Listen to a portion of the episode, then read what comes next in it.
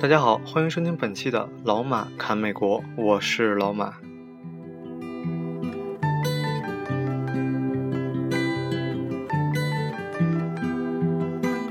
我大概有可能将近一个月的时间没有更新我的节目了，所以也有很多朋友真的在问我，说你怎么还没有更新？甚至还有朋友说他每天来看我一眼我的电台，然后发现没有更新，非常感谢大家的支持。特别是今天啊，一睁眼，然后一看，最近一个月呢，也是发生了很多的事情，然后感情上的波折，然后有好有坏吧。当你失去一些东西，同时也会收获一些东西，就像这首歌。the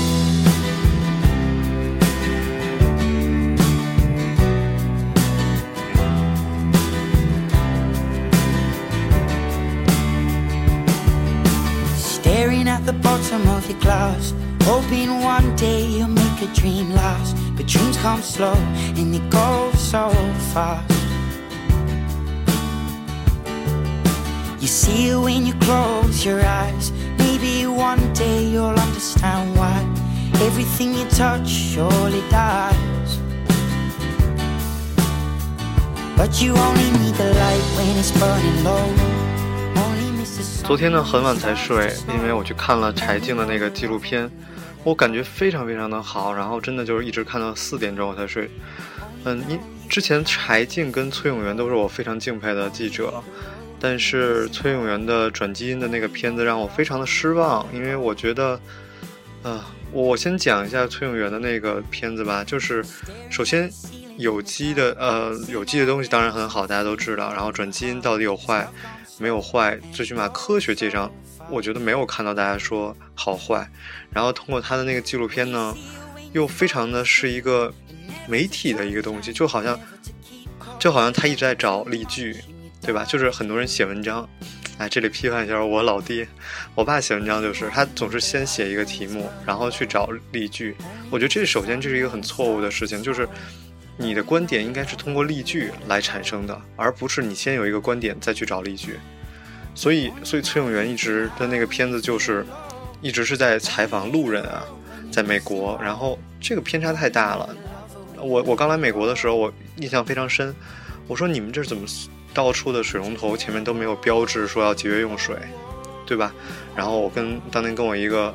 很聪明的一个室友，他真的是一个很聪明的人。他，他大学的时候就做兼职，然后攒的钱，让他一毕业就买了一套房子。所以这是一个很聪明的人，而且很有能力的人。然后他当时跟我跟我的解释是，他觉得水不是问题，只是没有缺到一定地步。如果缺到一定地步的话，水很贵，大家就开始用海水，有各种新的方式提炼出水。好愚蠢啊！我真的觉得好愚蠢啊。嗯，然后。然后我我当然我我就没有就没有办法争论，我们基本每次喝完酒都会争论这个问题。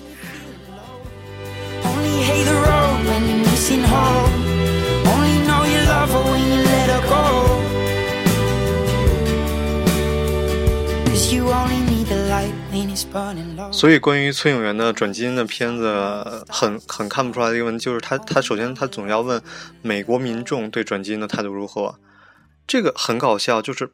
别人不一定对啊，为什么我们要拿别人的态度来来作为参考？我们很多朋友来美国，然后大家像我们都是来美，在国内生活了二十多年，对吧？然后来美国以后，非常多的一件事情是，很多人吃完在美国吃了一段时间东西开始脱发，然后，然后这种情况非常普遍。就我们当然觉得中国食品没有问题，但是为什么会出现脱发这种情况？然后我们很多人一起聊，然后大家好像。包括我忘了上次跟好像专门学生物的人聊，就是好像因为美国转基因的产品实在概率太高了，而且已经很多年了，所以大家的身体可能没有那么适应。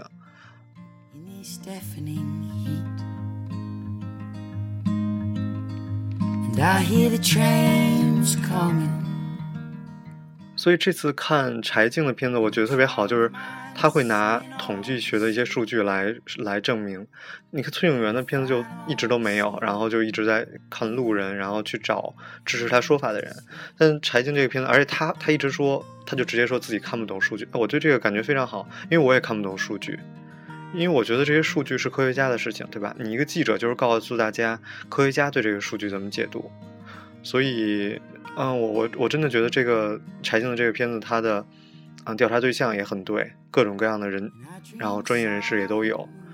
所以啊，我非常肯定这部雾霾的片子。当然，所以我我我也觉得很多时候在朋友圈会有人。包括微博会有人站出反面的，提出反面的意见，这个原因，这个原因其实也很有意思。大家更容易提出反面的意见，比如国足，然后比如春晚，大家很容易批判，因为批判别人更容易显示自己的地位不同。OK，我们不要讲这个了，我们来讲讲美国的雾霾。啦啦啦啦啦啦啦啦啦啦啦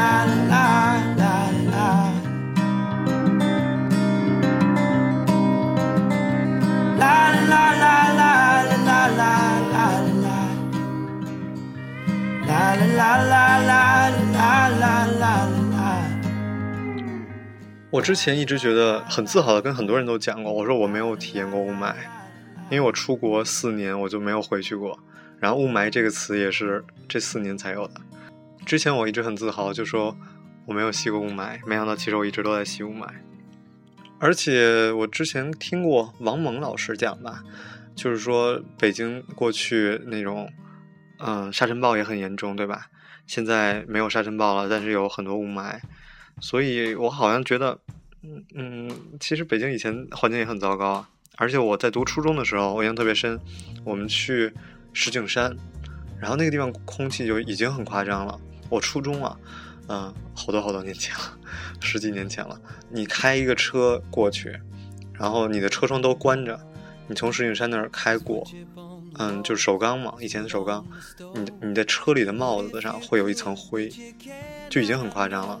然后我去石景呃石家庄也是一下火车站看不到对面的楼，这也能这也是很多年前的事情。所以，啊，我我看了柴静这个片子，感觉非常的。啊，好像找到了原因，真的是找到了原因。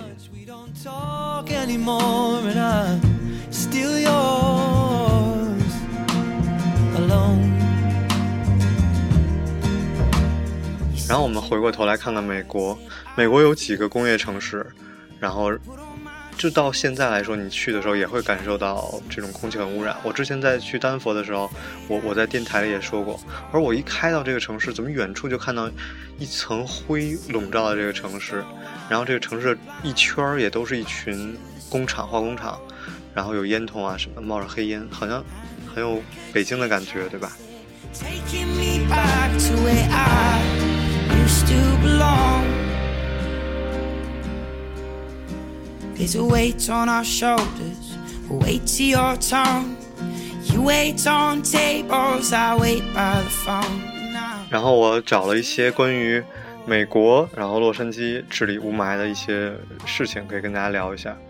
啊，在开始讲美国之前，我觉得确实还有一些问题没有解决。就比如说柴静这个片子里讲，河北省真的有那么多的人，嗯，在这种工厂工作。对吧？然后我当年去过这种大的工厂，我就是像一个城市一样，什么都有。那他们的就业怎么办？这些确实是问题。所以我相信国家应该有人一直在想这种问题吧。他应该不是第一个，但是可能社会的稳定确实比较重要。但是不要老拿社会的稳定来说事儿。包括我讲一个很搞笑的事情，我朋友在是马来西亚人，然后他们在他们从马来西亚来北京旅游。然后也被坑啊，然后被被人忽悠什么的，但是其中出现过一个事故吧，好像也是一个小的交通事故，然后警察拿到他们的，就是警察过来处理这个事故的时候，一看他们的护照，发现是外国人，然后转身就跟那个出事的中国人讲说：“哎呀，你要考虑国家的关系，不要引起政治纠纷，不要引起国家矛盾，事儿就算了。”我朋友是听得懂中文的，他是马来西亚的华人。所以我当时就想，很搞笑，事情就是事情，为什么要弄到国家国家的事情来讲？所以啊，所以我们好像总是把社会安定啊什么的想的特别重要。其实，就像当年朱镕基让中国很多人下岗一样，当时也是会说会社会动乱啊什么的，好像也这么过来了。不知道怎么讲，反正我知道一定有更聪明的人在国家的这种部门工作，所以看到柴静这个片子，我觉得还是有希望的，真的一直是能看到希望的。Just a stone's throw from me, but throwing stones could never be the perfect way to start. Cause sticks and stones make broken bones, empty words make broken homes. 然后我们来聊聊美国当年一九四三年的时候，那个时代的洛杉矶是什么样的。然后我也找了一些文章，然后跟大家分享一下。嗯，有一个人叫齐布雅各布，然后这个人是一个土生土长的洛杉矶人。他说，在他的童年记忆里，就是不断有雾霾，然后雾蒙蒙的天气，以及空气中弥漫着各种刺鼻的味道。此后的几十年，他见证了这座城市的人们在雾霾中挣扎和抗争，最终胜利的全过程。在一九四三年的七月二十六号。嗯，美国的洛杉矶的居民从梦中醒来的时候，眼前的景象让他们以为受到日本人化学武器的袭击。整个空气中弥漫着浅蓝色的浓雾，走在路上，人们闻到刺鼻的气味。许多人把汽车停在路旁，擦拭不断流泪的眼睛。政府很快出来辟谣，说这不是日本人的毒气，而是大气中产生了某种不明的有毒物质。在一九四三年那次突如其来的雾霾之后。情况变得越来越糟，出现雾霾的天数也越来越频繁，居民们开始出现了恐慌。于是，当时的洛杉矶市长信誓旦旦地说：“四个月一定永久消除雾霾。”很快，政府关闭了市内的一家化工厂，他们认定化工厂排出的是丁二烯是污染源，但之后雾霾并没有缓解。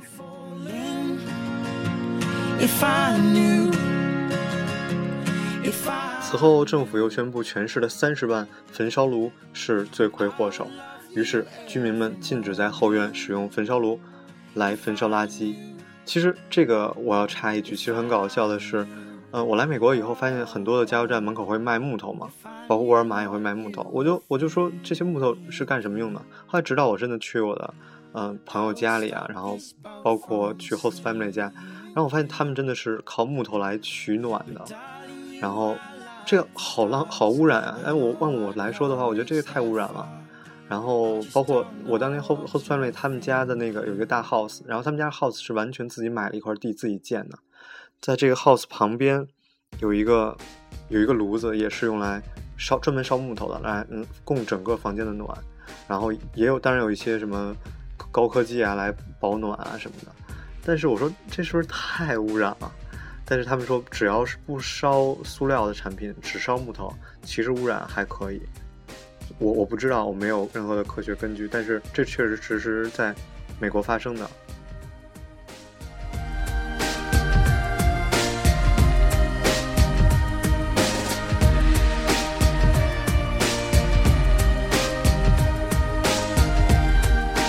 好，我们回到一九四三年的美国。在当时政府出台很多措施之后，雾霾并没有减少，而是越来越频繁。于是政府一下就无语了。所以，在雾霾严重的时候，学校停课，工厂停工，人们又涌入医院接受治疗。医生们普遍怀疑雾霾就是这些疾病的根源。普通市民怨声载道，但也无能为力。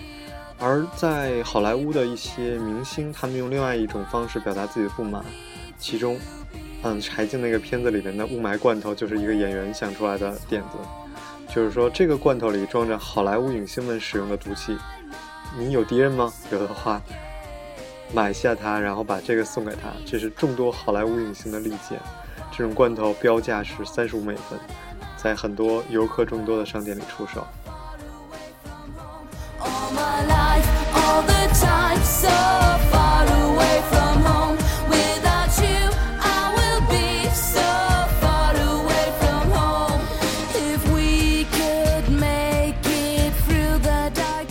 之后，在加州理工学院的一个荷兰科学家，他就分析发现是汽车尾气。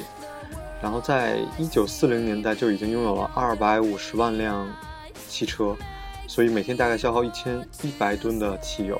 其实这个也很有趣，就是说有的时候在美国感受到美国发展之先进啊。我我去朋友家，他爸的收藏的汽车，是真的就是从一九四零年开始的汽车，就现在还在家里放着。他们，嗯，这种文化真的可能比我们现在还要夸张吧？我觉得一家有三四辆车，所以我们的国家刚刚开始发展，然后我们的人刚开始有财富，刚开始需要用各种各样的东西来证明自己的财富。嗯，我相信时间随着时间推移，大家都，大家财富都差不多了，你不需要用用你的汽车来证明自己的财富的话，可能那个时候会好一些吧。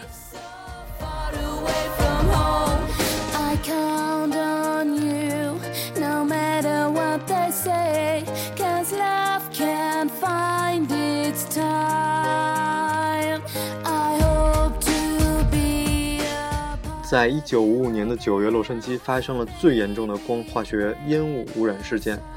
两天内，因呼吸系统衰竭死亡的六十五岁老人达四百多人。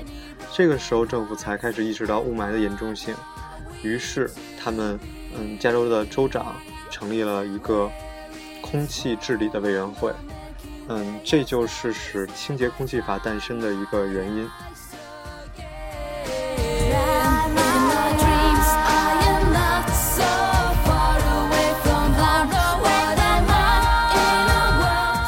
九七零年的清洁空气法案是一个重要的里程碑，虽然这个法案的制定也非常的困难，然后嗯，阻难重重，比如说汽车协会、石油巨头，这我相信在那个时代的洛杉矶也是非常困难，像中国一样，在上世纪六十年代末的催化式排气净化器的发明，技在技术上解决了汽油燃烧的不完全问题。我觉得相对于，因为我很想看看美国当年是怎么做的嘛，就像柴静讲的，所以相对于现在时代来说，技术完全都不是问题，对吧？对于我们现在的生活来，在中国来说，所以在一九四三年，洛杉矶从第一次雾霾出现到一九七零年的清洁空气法案的出台，整整二十七年，在这期间遇到过各种各样的阻力：汽车公司、石油公司、政府、立法者的不作为。如果你回头看，你会发现真正推动这项事业的，就是那些普通的民众。如果没有《洛杉矶时报》，没有哈根斯米特，没有地球日上那些示威的民众，洛杉矶的人民现在也会生活在雾霾当中呢。所以，感谢柴静，终于让很多问题好像变得一下明了了。很多人说，嗯，我们都是沙子，我们只能随风逐流，但其实。蝴蝶扇动的翅膀，最终也能刮起一阵飓风。我们身处的国家，我们身处的社会，有很多糟糕的地方。但如果大家都只是坐着骂娘，不去付出奉献，去积极改变，那结果只会更糟糕。所幸的是，我看见了，我看见了祖国真的是在强大，社会在改进。不用说十年前跟十年前比，我来美国的四年，这四年的变化，我的同学们都开始去国外旅行，我们的生活在越来越好，每个人。开始有理想化的生活，去参加一些公益的组织，这就说明我们之前的努力就是有变化，就是在在变好。在这个社会中，社会的中间骨干总会不断的新陈代谢，国家总有一天会交到我们这代人手上。所以，我们总不能把我们的未来交给那些我们讨厌的傻逼身上吧？好了，这就是本期的老马侃美国，我是老马，祝大家。